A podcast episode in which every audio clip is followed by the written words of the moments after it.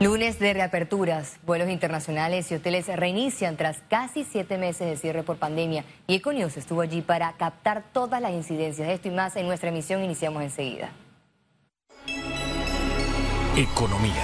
Es presentado gracias a Factoring de Caja de Ahorros. Caja de Ahorros, el banco de la familia parameña. El aeropuerto de Tocumen retomó sus operaciones internacionales con 80 vuelos este lunes. Aquí le mostramos. Panamá abrió sus cielos tras siete meses de paralización de la industria. El Aeropuerto Internacional de Tocumen tiene itinerarios a más de 36 ciudades en 20 países. Eh, a diversos países con siete aerolíneas eh, y eventualmente pues podemos contar el próximo, las próximas semanas unas cuatro aerolíneas más que se reactivan.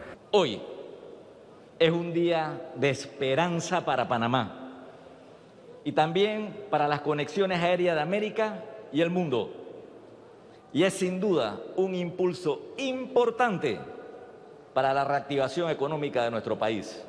Para ingresar a Panamá, el pasajero deberá presentar resultado negativo de COVID-19 con máximo de 48 horas previas. De lo contrario, deberá hacerse prueba rápida en los centros de control del aeropuerto. El costo de la prueba es 50 dólares. Los tiempos de resultado es de 20 a 25 minutos. A las 9 de la mañana de este lunes, la terminal recibió los primeros 38 pasajeros extranjeros que ingresaron al país, de un total de 157 procedentes de Miami. Sí, súper bien, súper seguro, todo muy tranquilo. Como que el olor del avión te daba a limpio y todos con máscara, no hubo problema. Además, el 85% de los comercios en el aeropuerto iniciaron operaciones. El reinicio de estas operaciones se dio solo con el 60% de la planilla de la terminal aérea. Esperan que en el transcurso de los meses ir reactivando un mayor número de contratos. Ciara Morris, Econews. El 30% de los hoteles iniciaron este lunes actividades tras la nueva etapa de apertura económica en el país, aseguró el ministro de Comercio Ramón Martínez.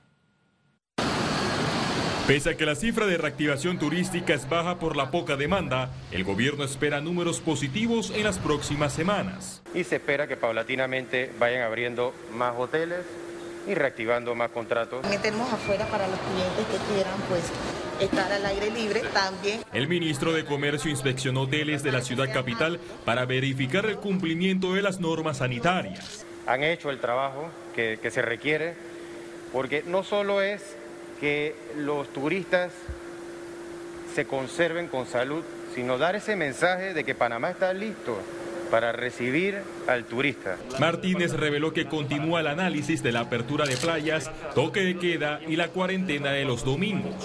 El tema de las playas hay que tener una norma, unas condiciones de cómo va a ser ese acceso a las playas para que tampoco se dé eh, un tema de paseos muy abultados. Después de más de siete meses de cierre por la pandemia, el sector hotelero aplica una estrategia de reactivación paulatina del personal. El 100% de las habitaciones siempre va a estar listo, si las tenemos listas. Sin embargo, de los colaboradores tenemos actualmente habilitado el 30%. Esta industria en Panamá antes del coronavirus generó más de 120 mil puestos de trabajo con aportes al Producto Interno Bruto superior a los 8.500 millones de dólares.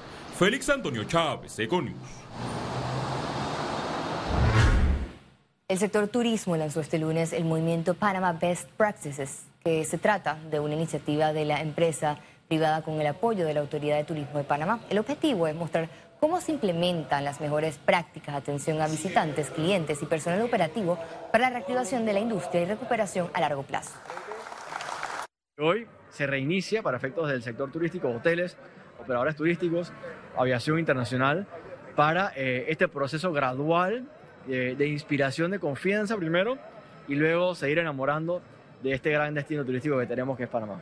Tenemos que mandar un mensaje de que Panamá como destino está listo con todas las normas de bioseguridad para recibir al turista, ganarnos la confianza y vender esa seguridad al turista. El Ministerio de Economía y Finanzas se mantiene optimista de continuar una reactivación económica interrumpida que resulte en una mayor circulación de dinero en el país. Es importante que entendamos de que todas estas acciones que el gobierno ha estado tomando de manera inmediata, lo principal que buscan es reactivar diferentes sectores económicos que generan empleos que aportan al PIB, por supuesto que también aportan tributos para el Estado. Porque a través de esta recaudación y esta generación económica agregada, nosotros vamos a poder hacerle frente a las necesidades inmediatas que son tanto el sistema de salud como por supuesto apoyar a aquellos panameños que se encuentran en etapa vulnerable. Otro rubro que volvió es la Lotería Nacional de Beneficencia, con la reactivación de la, venta de chances y billetes. La entidad informó que se tomaron todas las medidas de bioseguridad para salvaguardar al billetero como al comprador, adecuando las diferentes agencias en todo el país y la sede principal. La entidad pide a usuarios y a billeteros lavarse las manos, utilizar mascarillas y gel alcoholado. Economía. Fue presentado gracias a Factoring de Caja de Ahorros. Caja de Ahorros, el banco de la familia parameña. La ministra consejera de Salud dejó claro que el retorno del libre tránsito el domingo y la apertura de las playas está pronto a realizarse. Nosotros preferimos dar pasos cortos pero seguros y así estamos avanzando. Próximamente, como nos reunimos toda la semana, el ministro y todo el equipo de salud, en conjunto con el Consejo Consultivo y el presidente y vicepresidente de la República, se tomará la decisión entonces de ir abriendo domingos, quitando los, eh, eh, los toques de queda y también ya la utilización de ríos, balnearios y las playas. A pesar de haber alcanzado las 7.000 pruebas diarias, el Ministerio de Salud realizó poco más de 4.000 pruebas COVID-19 este lunes. Veamos en detalle las cifras del reporte epidemiológico del MINSA. El reporte epidemiológico de este lunes totalizó 120.802 casos acumulados de COVID-19. 489 sumaron los nuevos contagios por coronavirus. 800 pacientes se encuentran hospitalizados, 121 en cuidados intensivos y 679 en sala. En cuanto a los pacientes recuperados clínicamente, tenemos un reporte de 96.675. Panamá sumó un total de 2.502 fallecidos, de los cuales 11 se registraron en las últimas 24 horas. El Contralor señaló que no hay dualidad en la planilla 172 de la Asamblea Nacional. ¿Auditarán si los contratados cumplen con su trabajo? Puede que haya personalidades en esa planilla pero no están cobrando dos veces, porque para que nosotros los hayamos incluido para pago, es que ya se verificó el cumplimiento de los requisitos del ordenamiento, tanto legal como constitucional. Entonces, no hay dualidad. ¿Qué vamos a auditar ahora? Lo que le interesa a muchas personas saber, si trabajan o no trabajan. Y nosotros, antes de incluirlo en la planilla, establecimos una serie de normas para garantizar que sí trabajen y ahora lo que vamos a hacer es en un audito posterior verificar que se cumplió con ello. El Pleno de la Asamblea Nacional aprobó en tercer debate el proyecto de ley que reduce la prescripción del historial de crédito de 7 a 5 años. Nosotros propusimos tres y en consenso con todas las organizaciones logramos que se bajara ya a 5, igual que el arreglo de pago no fuera considerado en, la, en el historial como algo negativo. Muy por el contrario, el panameño siempre trata de ponerse al día en sus cuentas y ahora el arreglo de pago es, considerado o se ve de una manera legítimamente positiva. Eh, también logramos sanciones ejemplares para aquellos agentes económicos que no cumplan con los consumidores, que no cumplan con los acuerdos que llegaron con sus consumidores. La Asamblea devolvió al Ministerio de Economía y Finanzas el presupuesto general del Estado.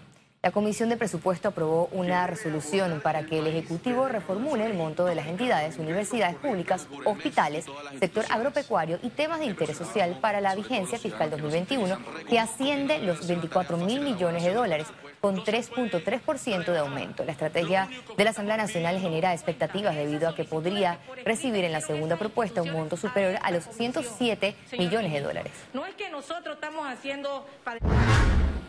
La Autoridad Nacional de Transparencia y Acceso a la Información culminó las investigaciones en los procesos de los influencers que laboran en instituciones del Estado.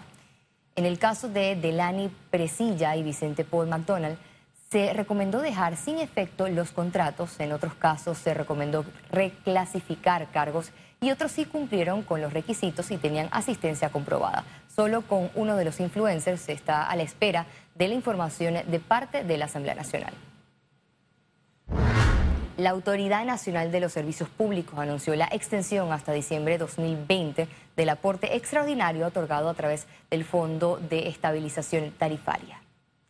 Se mantiene una disminución en la tarifa promedio sin subsidio de 1.2% en EDMT, 4.9% en el caso de EDECHI y 8.9% para ENSA.